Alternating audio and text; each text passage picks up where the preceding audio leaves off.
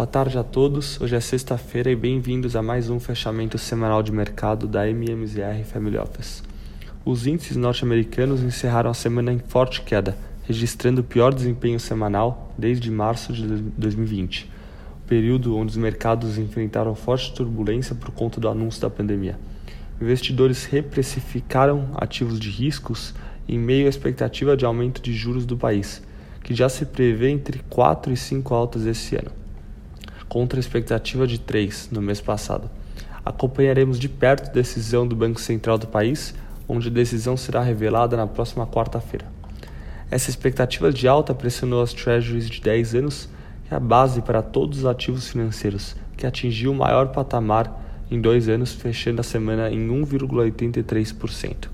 Soma-se ao risco do aperto monetário, podendo pressionar negativamente o crescimento econômico, decepções nos balanços corporativos, com destaque negativo para Netflix. As, as ações registraram queda de 22% hoje após decepcionar nas expectativas de crescimento na base de usuários pagos para o próximo trimestre, assim como alta dos, nos preços das assinaturas nos Estados Unidos e Canadá. Esses fatores fizeram com que a Bolsa dos Estados Unidos registrasse o pior desempenho é, de, de, ano em comparação de começo de ano em comparação com outras bolsas globais. O S&P caiu 5,7%, registrando a queda anual de 8,3%. O Nasdaq, o índice de tecnologia, caiu 7,6% na semana no ano acumula queda de 13%. E o Dow Jones recua 4,6% na semana e 6,3% no ano. Setorialmente, destaque para o setor de energia, com o ETF XLE subindo 9%. O único setor no campo positivo, impulsionado pela alta valorização do preço do petróleo, que sobe esse ano quase que sobe 13%.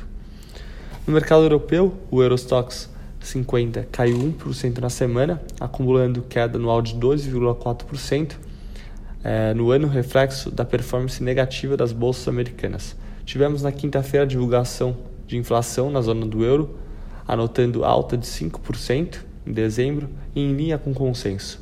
O núcleo, que exclui os itens de maior volatilidade, como alimentos e energia, avançou 2,6% em dezembro, também em linha com as expectativas.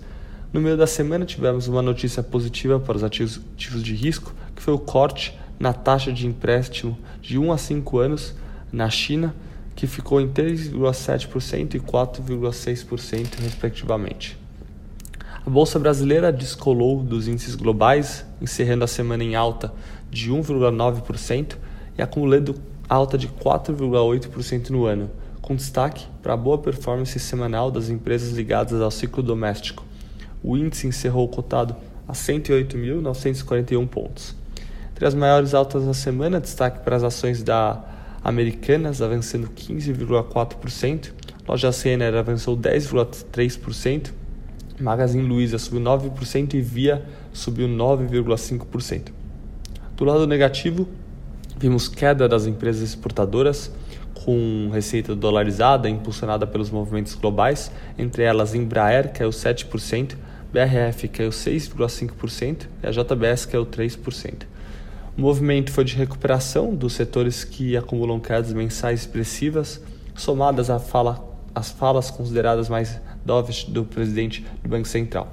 Roberto Campos, em evento do Santander, afirmou é, que estamos perto do pico de inflação e que o número está sendo impactado pelos efeitos globais, como aumento de energia e questões climáticas. Como de costume, tivemos no início da semana a divulgação do relatório Focus, onde analisamos as mudanças das perspectivas econômicas para o país nos próximos anos.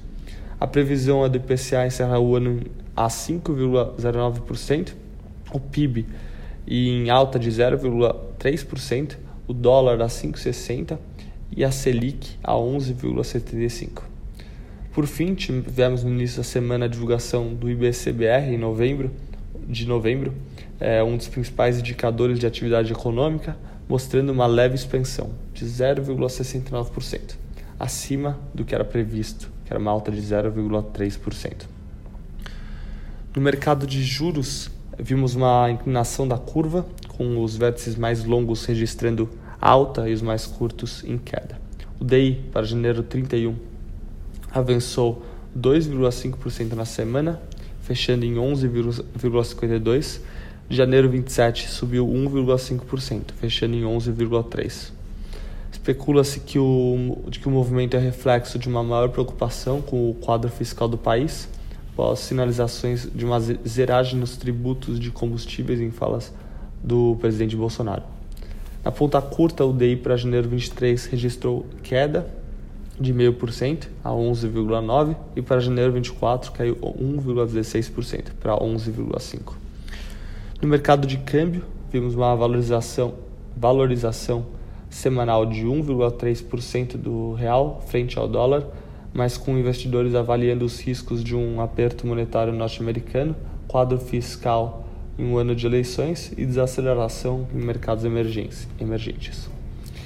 É, em linha com a boa performance dos ativos locais, o IFIX, principal índice de fundos imobiliários é, do país, encerrou a semana em alta de 0,8% a 2.805 pontos. Por, por hoje, essas foram as notícias da semana. Desejo um ótimo fim de semana a todos e semana que vem tem mais.